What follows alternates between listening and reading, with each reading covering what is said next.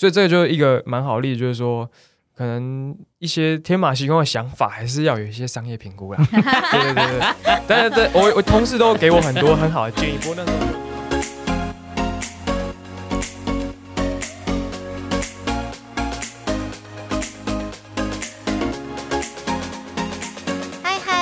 大家来到 RTN 的 Podcast 节目《范旅密客社》，我是旅透客的主持人，旅游业的资深少女 Linda。大家好，我是真帅。这两年，相信大家都深知，就是疫情对观光业有非常大的冲击。那假设如果你是一间刚成立的一间旅行社，就受到冲击的话，那你会怎么办呢？如果身为老板的你，会不会觉得干脆把旅行社就收掉了？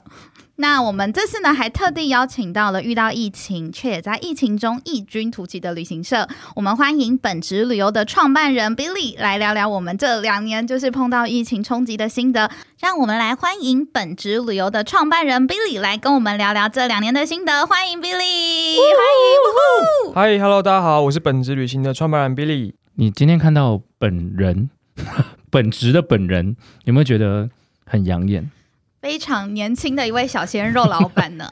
当就是当第一次我遇到 Billy 的时候，是在我们另外一个活动场合，然后我那时候就说，嗯，这个人就是哦，我终于听到就是要传说中的本质的时候，我很兴奋。然后看到人，想说，嗯，这个是他们的主管，是是大学生主管，没有实习生这样。对，我那时候是觉得是主管。然后那时候写创办人的时候，我很想说，哇，这也太年轻了吧。然后所有人都很惊讶，然后底下的学员也都想，这个人是谁？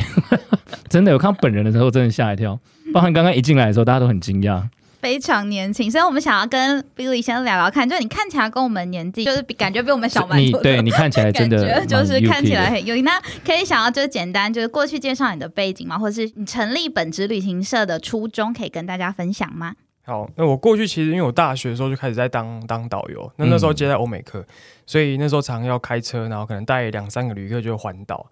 那个旅客每次看到我脸都很害怕，都觉得，哎，你你是有驾照吗？还是因为你真的看你看起来太年轻了吗？而且那时候我才大三，所以才那时候才二十多岁这样，他们都很怀疑说，啊，这个人是是不是童工？真的？而且你有合法吗？然后说啊，你你真的是导游还是还是来来来送行李这样？哎呦，我真的是导游这样，所以我我就觉得脸看起来年轻对我来讲是一个劣势啊。后来我一尝试就留胡子啊，让客人可以信任我。后来就哎，还是放弃。哎，我跟他是两个极端呢。对，因为真帅就是看起来长得很早熟，就是时间很快。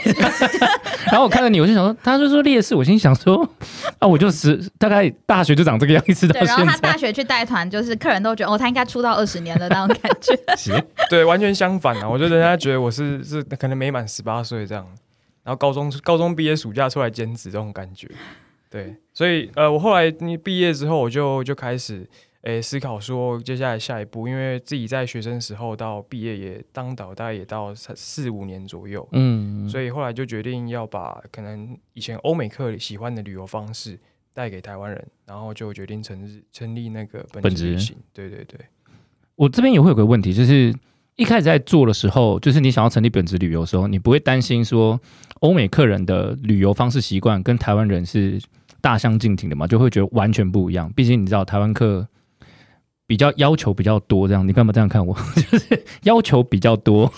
对对，因为其实本来就是有意识到这个问题，所以当初在考导游跟领队执照的时候，因为通常通常大家都一起考嘛，对不对？反正考东西就差不多，就是那个历届试题这样看一看，然后去考。但我那时候是没有考领队执照的，那时候我就觉得啊。我绝对不要服务台湾人。那时候，哎，年年少轻狂的时候有这样的一个 有这样的一个一个想法。哇！你现在在我们节目直接讲一个我们台湾人的脸对对，我就那那是我十八岁的时候，就那时候十八岁有这种有这种想法。对对，后来后来觉得说，哎，其实台湾的旅游或台湾的旅客，其实还是有很多很不错的旅客，跟很多的潜力可以去发挥。所以，那我就观察说，我们台湾的旅客的习性，其实以前大概七八年，大家也没有在没有用什么 OTA 在订订一些体验啊等等。到一一开始是美国可能有 Expedia，哎，可能有 Viator 等等，或是 Tourradar 这些东西。后来台湾才慢慢都开始有使用这些平台，新的公司也慢慢的有。所以我那在思考说，哎，那如果是体验形式跟消费行为这块，台湾的旅客或亚洲旅客会不会也慢慢跟上？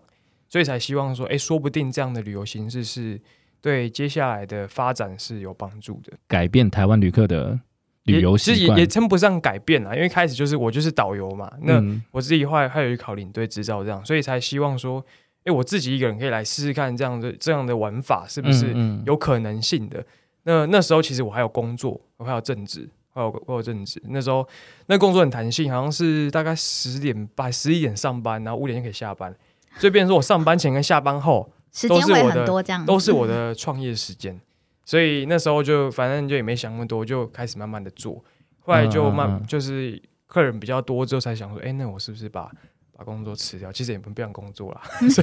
因为你那个时间 对对很短，对对对对对，所以这一开始是这样。我记得那时候跟我现在太太，那时候有一天台风天，我们在咖啡厅，因为台风天就放放台风假嘛，然后我们就跑去咖啡厅，就大家用电脑这样，我就用我就用那个电脑无无聊在画画图，我就开始画我们的 logo。那时候还没有啊，都还没有公司，没有网站，都还没有想法。哎，我就先画一个 logo，后来想说，哎，我 logo 都画了，不然我做一个网站好了。然后哎，就开始做网站，哎，我都有网站了，不然我来规划一些产品好了你。好像真的蛮闲的，然后就哎、就还那时间比较多，我就哎、有公司有网站，哎不如我来，哎、还真过一阵子啊，这 SEO 有搜寻，哎真的有客人来来问，哎，我记得第一个客人是香港人，然后报名那个越南的行程，哇，竟然不是台湾的客人是是是从香港的客人先。香港人他就有一天我记得我在宜兰玩，然后就打嗯电话。打电话来说，哎、开始开始讲啊，那个粤语这样，他他听不太懂。就他说他香港人，他看到什么什么网站这样，他觉得哎、想要来问咨询这些行程的东西的。嗯嗯我想说，哇，还真的，还真的有，真的有人会来报。我说，我就问他说，你从哪里看到的啊、所以当初你你是认架网站的时候，就没有觉得会有就是海外因为一开始都是我自己自己自己加，就是喜欢玩一些东西，摸然后刚好有一些时间，然后就开始在做。对，后来才才开始比较认真投入这样子。但是他好像很多，这样听起来很像跟那种一开始就是美国那些创业家一样，就一开始我也只是想试试看，玩玩看，没想到一玩完成了本业，经营了这么多，然后就突然觉得不太好玩了，啊 好像讲到重点，就觉得嗯，当初为什么我要聊这个游戏？但是有点好奇，就 Billy 在玩的这个过程中，有做了哪些就是市场的 research，或者做了哪些准备嘛？因为就就是我看到的本质旅行，其实我觉得很多是跟一般现有的旅行社的样貌其实还蛮不一样的。因为就以行程的 tempo 或是体验感来说，的确就是跟台湾这种走马看花，或者是一天可能走五五到八个行程这种很密集的行程是有非常多的差异。那时候其实因为自己架一个网站，然后自己画一个 logo，然后想要玩这个东西是一回事。可是当你认真开始发现有这个需求，而且这个需求的量足够去支撑你认真的投入这件事情之后，嗯我觉得才是才是开始啊。因为刚才都是在玩，像过去玩过的东西也超多，像我手机打开嗯，各种我自己想到可以来做的东西，我都成立粉砖啊、IG 等等，所以我手上超多超多这种有的没有超无聊的东西。可是真的决定要开始踏进去，然后整个头洗下去的时候，是因为这跟我太太有关系，就是、嗯。这也是为什么我们公司看起来这么女性化。那因为我太太过去，她可能在还有一段时间是呃，可能因为自己的这个职涯的规划，嗯。或者说像很多，我觉得像很多人，像我自己也是一样，会对在毕业一一阵的时候对自己有一些迷惘，嗯。然后或者是说，呃，有些人可能在跟原生家庭有一些可能问题啊嗯。等等的，那会有一些一些想要思考的东西，或想要一些谜题想要解开，所以他有一段时间就开始在在就鼓励他去探索一些不同的事物，就有的大概七八个月的时间，然后开始哎上很多的课。我把会把他东的生活排满，比如说，哎、上瑜伽课啊、花艺课啊、插画课啊、书法课啊，然后什么很多很多的课，那、其实现在都放弃了。但是，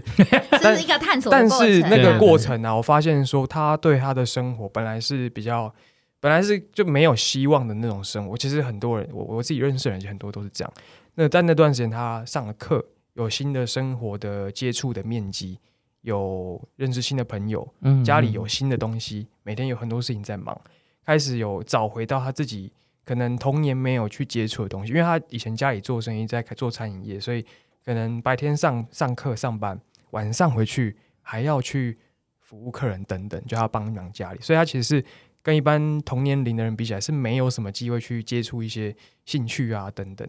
那透过那那几那一段时间的那个时间，我会发现说，看到他的改变跟其实也不一定是说什么事实上改变，可是我可以发现他越来越开心。嗯就是到后来亲亲情上面的一个转折。对对对，而且另外一方面是他虽然很多东西都放弃，不过他后来还有一直坚持瑜伽这条路，后来也考到瑜伽老师的执照，然后也有在嗯在教学生。那当然，因为他现在现在刚生完小孩，就已经休息一段时间。不过我觉得那段时间可以让我看到这个这些东西的改变，对一个女性，而且是我太太。那那时候在思考说，哎，那如果对她有用，我能不能把这东西分享给更多人？透过旅行这件事情，嗯那一开始就会问说，啊，那你干嘛不去开瑜伽教室，不去做什么？对啊，因为每一个专项都对，都都有每个专项都可以去做一些事情。对对对对，他比较他说的比较好，可以多多多做一点事情。对对对对对，但是我发现旅游这东西是很有趣的，因为它包含食衣住行、旅游、购物，它是嗯生活一个面向的集大成。对，那变成说我如果今天我做一个瑜伽瑜伽教室，哎，其实人都到处谁都可以开瑜伽教室啊。然后呃，像有这个专业，而且有兴趣、有有有这个资源的啦。那当然，其他兴趣也是，也非常非常多这种专业的老师，然后很棒的这个店家跟门市还有品牌。不过我我认为从旅游这件事情切入会更好，因为我的出发点是希望大家能够透过这些探索这些生活体验，能够找到自己的理想生活。嗯所以就就旅游的角度，我可以去开发很多不同面向的兴趣、不同面向的生活体验，然后把它融入旅游之中。呃，那大概五六年前，其实这种生活体验还没有这么热门。对对对，那那时候你跟人家说，哎、你要我要去做皮拉提斯或者说瑜伽，就想到哇，你是贵妇，这第一个 嗯第一个第一个反应哦，你是贵妇啊，你不用上班，整天做。以前啦，大概六七年前。第二个，要么你是你是哎、不要走火入魔，这跟宗教有关系这样。对，就 我我宗听教我听到的忠忠告啦，哦，因为、哦因为他那时候我太太已经有在上上一些课程，然后再来就是说啊，嗯、太太闲，是不是工作太工作太轻松啊？要不要换一个工作？嗯直接就对这些对这些体验都很有成见。那，哎，那如果而且会，而且通常是那时候你要上一些课，你要缴年费啊什么，你就要花很多钱投入，又要买衣服，还有的没的。可是你透透过旅行这件事情去尝试，你就可以用很低很低的成本跟门槛，甚至它就是我早上起来，我可能就半小时、一小时时间这样的一个体验。那这些初学者他原本没试过，哎，做的时候发现哦，原来这件事情跟我想象的不一样，哎，嗯跟宗教没有关系，它就是对身体好，而且它可以进一个带一些观生活的观念。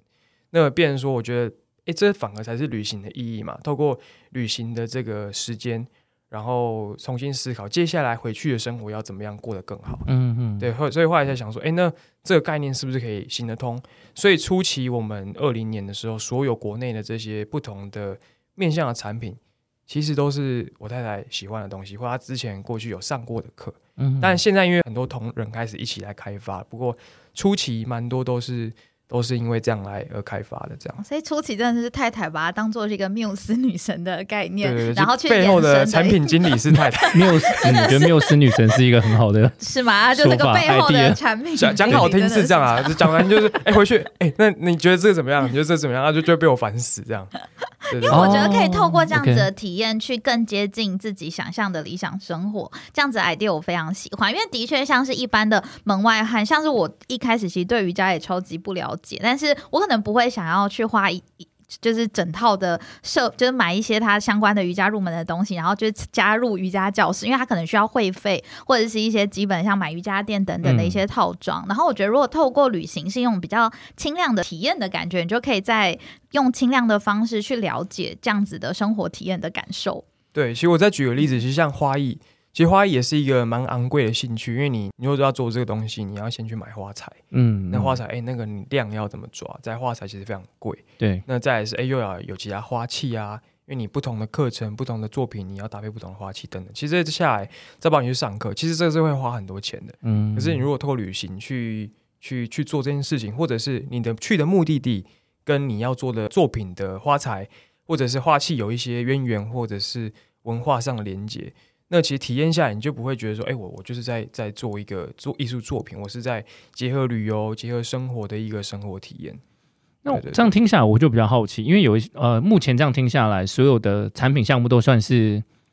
单个单个去想出来的一种，应该说是像是兴趣变成一种产品。那你一开始在，因为你准备要成立公司了，你不会特别去思考一下它背后可能可以产生的市场规模吗？呃，一开始真的没有，因为一开始就说实在就也没有其他的的人也没有太多，然后就嗯哎、反正就先试再说，因为那时候还其实还有争执，对 所以时间。先做斜杠，压对，力那一开始先先想，后来啊，后来的量体比较多了之后，开始得要思考每一个体验它能够衍生出，就像郑帅刚才讲，每一个体验它能够衍生出来的商业价值。对啊，举例来讲，像像瑜伽其实就是一个很棒的题目，因为它已经在像在欧美已经被资本主义化的一个 的一个体验，但是它像它其他配套处都非常好，像哎你有没有有教室，各种不同类型的教室，嗯。不同价位的教室，还有相对应的服装品牌。或者是一些一些辅助用具啊等等，嗯。都已经非常成熟。可是像我们我们有时候我们目前有尝试的一些题目，像我我也直接举例，像比如就讲像森林疗愈，像这、哦这类型的体验，它就是比较稀有，然后再来是呃它的师资能够做的并不多，那、哦再来是它其他相对应后续可以可以衍生出来的东西都还要还是待在还在发展中。所以这样像嗯这类型，我们就会评估说，哎、那我们在产品开发上，我们会怎么样去做配比？对，哦，你说产品配比是就是有一些可能会比较，我我们这样讲好吗？就是有一些它的那个利利润比比较好，所以有一些利润比比较利润比比较低，所以你就会这样此消彼长，然后达到一个就是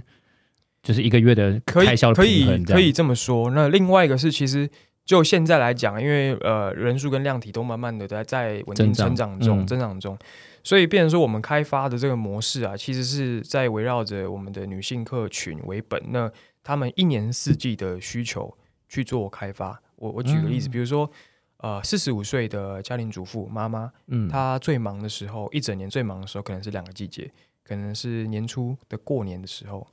这时候还有寒假寒假哦，小孩放假学的时候下课嗯 呃，小孩放寒假的时候，或者是家里很多活动的时候，对，另外可能是暑假，嗯。那这个时候可以开发什么样类型的产品？对，那在可能是呃 me time 的这种月份的时候，就会讲像三四月，或者是没有什么大事发生的月份，那他可以做什么事情？这是第一个就是呃，他一年四季的生活的需求来去做开发。哦那哦，所以反反而本职的旺季会跟一般旅行社的旺季不一样。相相反，我其实我不太确定，因因为因为通常旅游业的旺季应该就是寒暑假嘛，还有过年还有过年，不过这都是我们的淡季。哦，因为我们的客群就是三种嗯就是妈妈单女、女女、母女，就三种，这三种类型。单女就自己，可能她自己来的，就不管有没有单身啊，就自己来参加。因为因为我现在也也是结婚了嘛，其实我发现说有时候啊，就是能不能好好的放松，取决于你有没有跟另外一半去。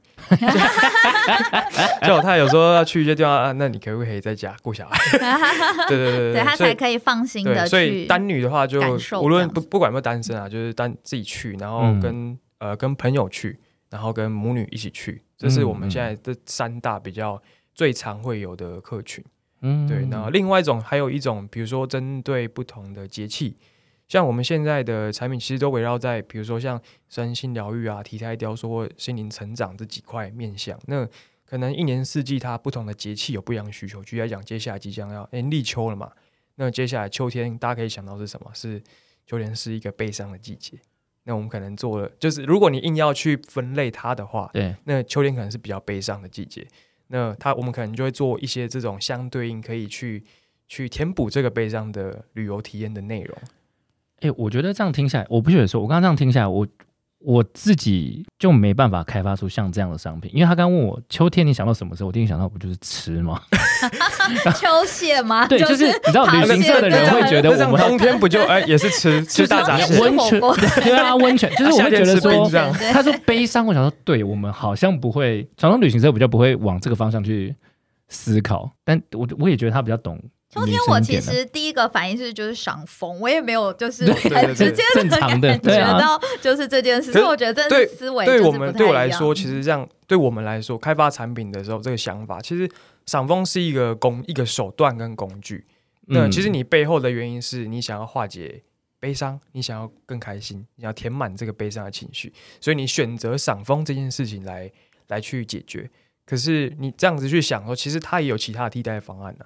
对，就是说你嗯嗯那你可以去发展的体验就越来越多，这是一个呃思维上的一个真的欸转变。因为你们已经拆解到，就是像一般旅行社比较像是满足旅客到目的地的各种就是中间的所有的就是行动方式，但你们反而去把最重最重要那个诉求拉出来，作为最主要的一个核心就是去。情感层面把它拉得更近一点。因为我我自己一直在跟同事聊天啊，我就开常开玩笑说，就有一个呃感冒药理论，就是说，我就举例像，因为刚进来 PM 一定在不太懂啊，秋天悲伤你在讲什么？对啊，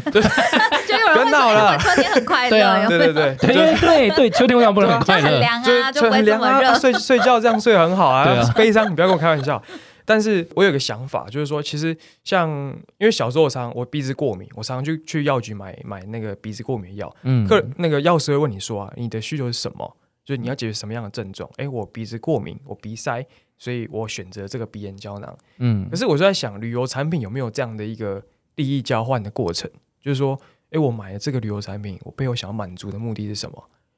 有的人会说啊，我就是要去高雄啊，我就是要去台中，但嗯这只是一个手段嘛。那你说你去旅行，你想要，比如说你想要去高雄，你可能想要去有海的城市嘛？对那为什么想要去有海的城市？因为想要散心，或者说你要跟可能跟另外一半去，你们想要去看海啊等等的，想要累积这个浪漫的回忆，所以这个才是比较核心的需求。所以我一直在回推想说，诶，那旅客来买我们的东西啊，我们除了导游、饭店、老师等等这些这些这些硬体之外，他们真正的需求是什么？我们能够怎么满足他们？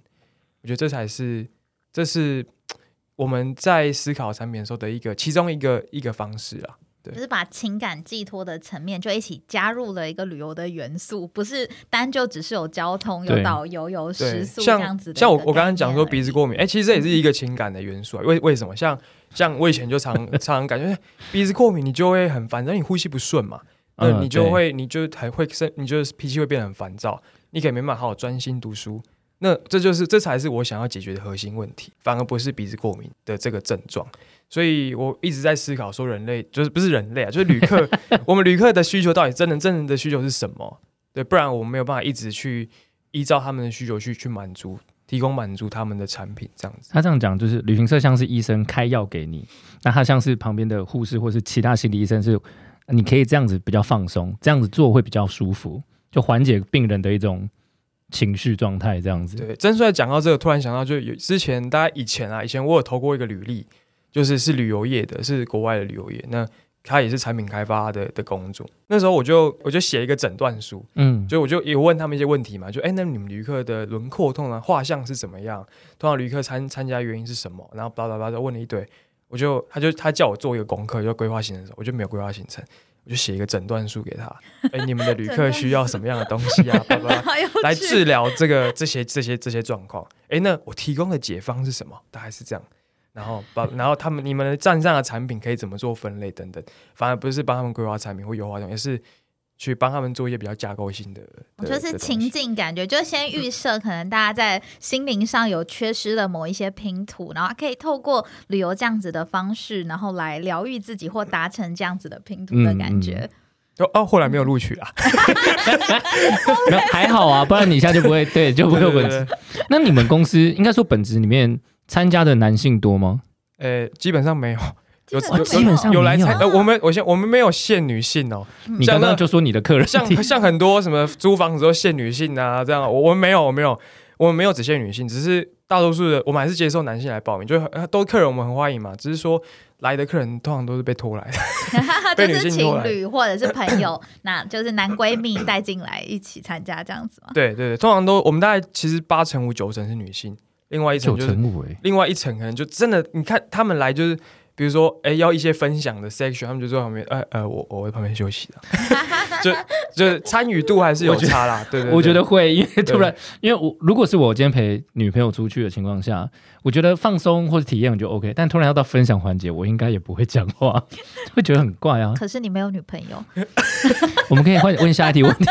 下一题问题是什么？一本就是你想象一下那个情境，就是如果是和女朋友一起参加，有一种心灵的交流，就是突破可能像以前只是去拍照打卡这样子的旅游感受。你可以想象一下，万一未来哪一天你真的有女朋友的时候，这样是不是一个很好的体验情境呢？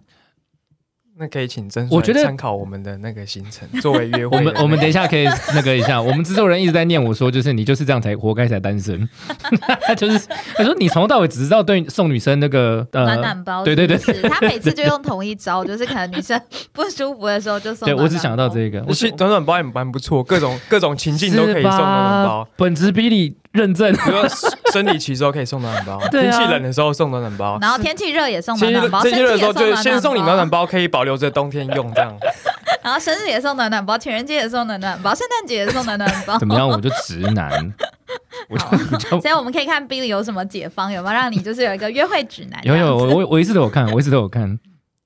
我们这边也很想问一个问题哦，就是因为呃，你像刚刚你刚刚有提到说，就是本职的客人大概九成五都是女生，那当然也有被拖过去的，就是所谓的男性朋友。那你们平常要怎么去就是经营这些你们的 T A 客人？如何经营指的是说就，是因为这样讲好了，我们当初会在设想这个问题，是因为我觉得本职的行程，呃，对我们对于传统旅行社的我们来说，就是习惯这种包团式的那种旅旅行社来说，就是哎，你的行程比较像是主题旅游，然后通常都比较小众的。那当然，我们就会质疑说，哎，这样的市场，然后客人是不是因为旅行社就是反正你参加过一次，我不一定会再对你做二次的行销，或是就是好对会员式的那种照顾。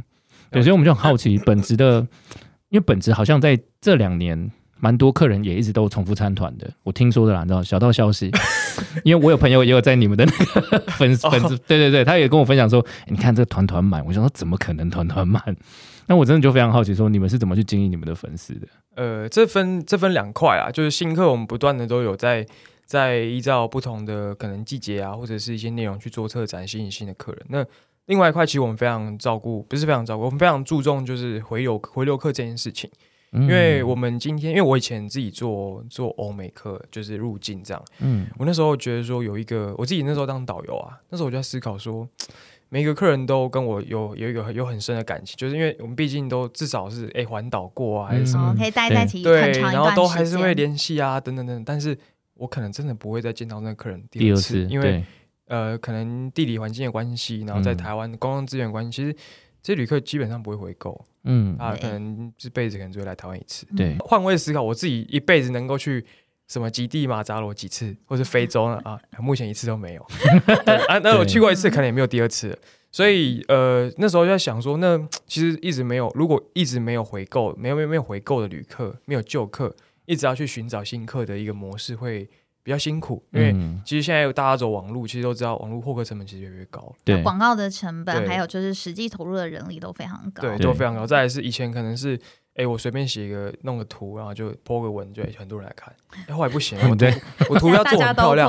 哎，后来不行了，我要做影片。后来影片哎不行，短影片不行了，我要一分钟，还要非常精致。后来没有啊，要一定要空拍。我还没有，后来一定要四 K 这种，就是它的对门槛会越来越高。所以我那时候就在那时候就在思考这件事情。其实就回购这件事情是我们一定得要得要做的。那怎么样回购？当然就当然第一个产品得要得要够好，然后再来是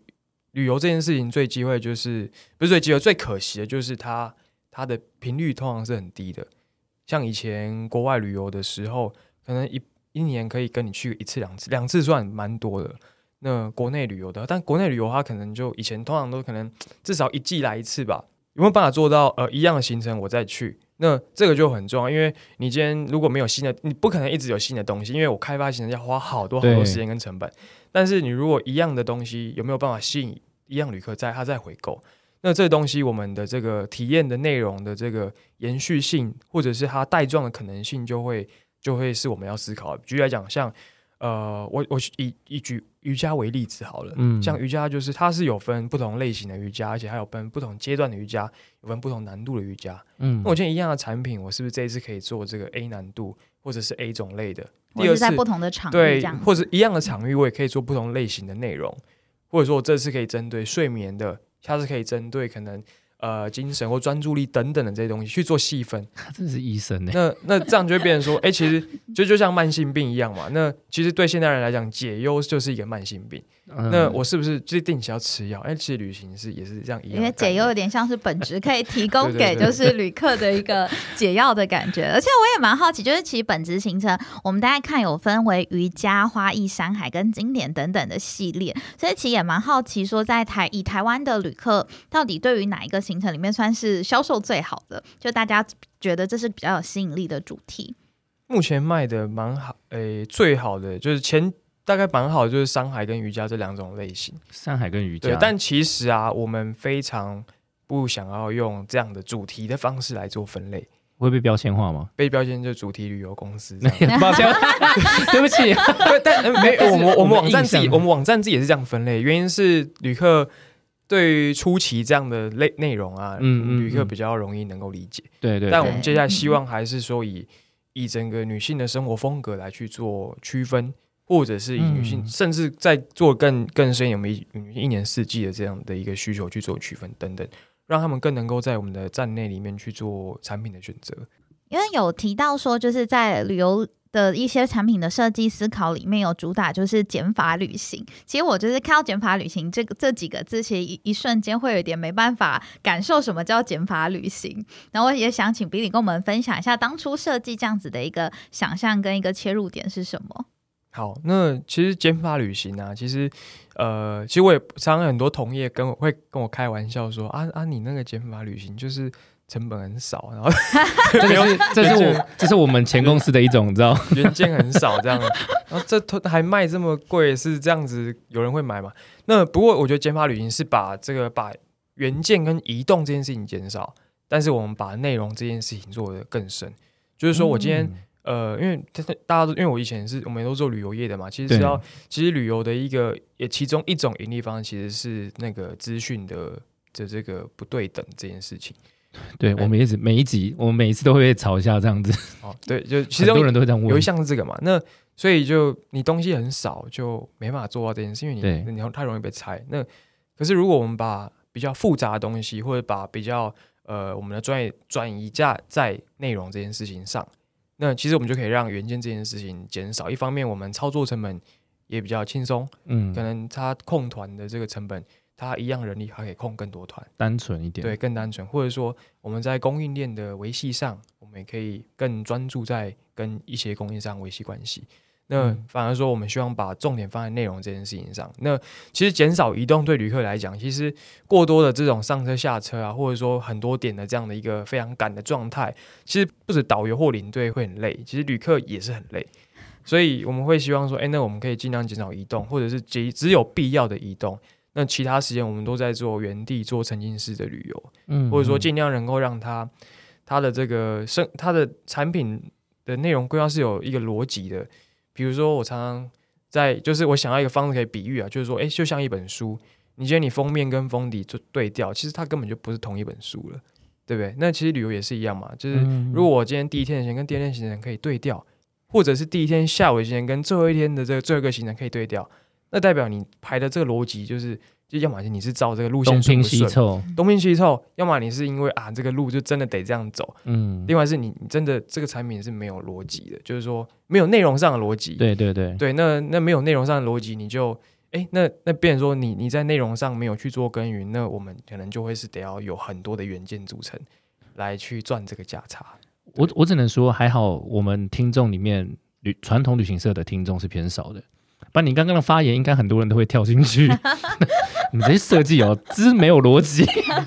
但我其实没有，自己很我很喜欢我觉得不是不是不是，呃，没有逻辑，不是，就是我觉得这是一个选择，不是对错，因为其实像我我老实讲啊，像要要去做比较内容上的呃深深化这件事情啊，其实它非常的耗时。对，没错，它它甚你你今天如果是哎原件的主人，其实我就去谈供应商就好了嘛，我越努力花越多时间，就能够把价钱压。低，就这个对是市场的一个方式。而且这而且这种做法是可以有比较大量体的，对，没错。那我相信这也是比较就是大的这种旅游的这种企业等等，他们得要有这样的量体来支撑整个公司。那但我们相对比较小，所以呃，对我们来讲也是我其实我到现在还没办法说这样是对还是错。不过因为嗯我们还在尝试阶段了，嗯，对对对。那如果要做内容，其实它就它就很不是说你今天这个时间打这个电话，你就可以完成这个内容，不是，是他是非常看个人的，而且这样的人，其实第一个不好找。对，那你真的人也比较小众、啊，也比较也比较小嗯众，所以你说规模化这件事情，可能就得要有他的方法在啦。但我觉得嗯本职旅游的这样子的概念，其实某个程度上也是在做一个市场教育，因为其实我们之前也很常跟朋友聊到说，大家周末可能参团反而会比上班日还要更累，所以反而就是去参加像本职一些比较主题型的一些旅行，我觉得它对于身心的放松会非常不一样。但我也还蛮好奇，就是累积了这么多行程里面，就 Billy 你自己本人有一个就是最喜欢的行程吗？我最喜欢的行程应该不会是我们客人最喜欢的行程，对，嗯因为因为我其实我我也平常也没有在做花艺啊，对 对，所以我我自己其实比较喜欢到就是呃，可能旅宿这些比较简单，或者是嗯它可能是没有什么人的，可能森林里啊等等这种。嗯其实我自己最喜欢的这个休闲娱乐其实是放空啊、发呆这样。所以你们的山海的一个是不是有个巴库拉斯哎、的？对对对，就那一只嘛那，那个我大概去了快快十次，哇，是带团去还是自己也会去？自己也会去。我就是真的很我是真的，这我像我带有朋友啊什么，其实像像前几年跨年还有也有在那边过，所以其实这真的喜欢那边，嗯然后喜欢那种类型的的的旅游这样。那我们刚刚问的就是你最喜欢的，我们现在问有没有就是比较你知道讨厌的、失败的啦，不要说讨厌的，失败就是你就是这个如如果我们把如果我们把失败定义在卖不好的话，嗯因为因为卖卖不好不一定失败啊，可能是呃还没有成功，因为可能还有一些元素还没有成，或是还没有养找不到他的目，标的或者是说他客群。他我们推广时间还不够久。嗯。但我如果单以呃卖不好这件事情，所以就是盘点一下本职史上卖的最差的产品，哪一个？应该是一个叫产后妈妈的的旅行，产后妈产后因为因为在在就是去年我太太怀孕嘛。对就哎、就是怀孕要生小孩这样。去年，那那时候她在月子中心的时候，我就在就在想说，因为那时候我我也住，我跟她一起住月子中心，我就看她每天有课表，我跟她说啊，你不是来休息的吗？你有课表？她说啊，对啊，我都每天都去上课啊、然后她说啊，每天去上课就是不同的厂商来来卖东西这样。所以哦那时候我还想说，哇，就是妈妈其实她有产后有很多不一样的需求，就是你要买的东西，你要用的东西，你的生活作息，比如说你要哺乳啊等等，你你平常能去的地方，你可能不能去了。嗯或是你平常想做的事情可能不能做。再来是呃，生产后它其实像身体机能上也改变，比如说记忆力变差，然后有些可能可能可能真的有比较身体原本记忆就没有很好，可能会有甚至有漏尿啊等等这些状况。嗯那这样的话会需要一些产后的一些呃简单的一些运动护理，对对，去来去恢复身体的机能。所以那时候就开发一个产后，那同事就跟我说这不会卖，但是 那时候那时候硬要做，所以不管他们硬要做，那后来就做做这个做这产品，啊，果然真的真的没有卖，一位都没有卖哦。对，不过不过那那个那个产品嗯就是有很多的厂商开始来，哎、有没有觉得合作等等等等，但是就客人这段是没有。那但后来很多很多问题啊，因为其实后来就是因为我自己也算是这个在这个族群里面，对因为我太因为那时候有小孩嘛。那那时候，这我觉得败笔就是，其实那段时间妈妈可能产后妈这真的没心思再去旅游啊，因为不管是这个跟经济实能力没有关系，因为嗯你身体上的负荷跟你的时间啊，或者那时候有一个新生儿刚出来，你其实根本放不下心去旅游的。嗯对，那我觉得那时候的问题是，就放在客群的那个时间点抓错了，可能他的这个时间点，他可能设定在哎、可能产后半年或者是一年等等。如果是在产后马上的话，可能真的很难脱离，就对对对是对对对，小朋友友的一些需求上面。对，所以这个就是一个蛮好的例子，就是说。可能一些天马行空的想法，还是要有一些商业评估啦。对对对对，但是这我我同事都给我很多很好的建议，不过那时候就一意孤行，不采用这样子，不采用，硬要推。那等于是你在开发这个产品，先不要说你花了就多少时间，你也花了很多钱再去开发这件事、欸，因为你要去尝试。不过我觉得要花很多成本，大概是最大成本是时间，哦，因为其实你说我做这些企划跟内容，其实诶不会用到太多成本，它顶多就是去看去可能实地要去走访，可是你要花的时间是。因为不是开发一个流程的，就哎就写在纸上啊，就这样玩。嗯其实对对同事来说，我们还要有行销部门的同事要推广、要分享，然后要做内容啊，要让人家可以看到啊，等等等等，还要去做一些可能客人的分析啊，等等。那营运这边又有哎，可能要控团，然后又有客人要要介绍啊等等，那呃没有卖出去更麻烦，你还要再看房啊，这你们应该也很清楚。对，我们所以其实嗯成本是非常高的，我觉得成高的是这一块，大家的时间大成本，家的时间，反而不是说嗯哎、花钱这件事情。然后我觉得产后旅行很酷诶，我自己觉得，而且欸很多产后妈妈会蛮忧郁的，所以如果好像有这件事对情，其实其实会让人主要是解决忧郁这件事情，因为真的会呃不是说什么忧郁症什么是呃，我觉得都会有不同程度的忧郁，嗯因为呃对新生命的一种无力感，因为你把它生出来，但你没办法好好的，照顾它，或者它就一直哭闹，你没办法控制。对对对，那其实离开月子中心之后，最会有这种状况。对，就绝对会崩溃个几个月，这这个洞是绝对是需要修复的，所以那时候才有这个想法啦。了解，好，感谢 Billy 跟我们分享很多关于本职旅游的一些产品层面的一些创作过程。好啦，那如果各位听众呢觉得这一集听的还不够，我们下一集还是会跟 Billy 继续聊下去，请各位听众期待一下，因为毕竟我们已经很久没有开始录。你知道 podcast 最近因为疫情的关系哦，好不容易邀请 Billy 上我们节目，所以我们要好好的聊一聊。如果听众们呢还是觉得听不够的话呢，我们下一集呢也会请本职的 Billy 来跟我们分享他们在市场上的竞争、品牌的经营，还有他未来国境开放的时候，他们还会开发出什么样的行程来为女性客人服务。好啦，各位，我们这一集就先到这里啦，各位再见，拜拜拜拜。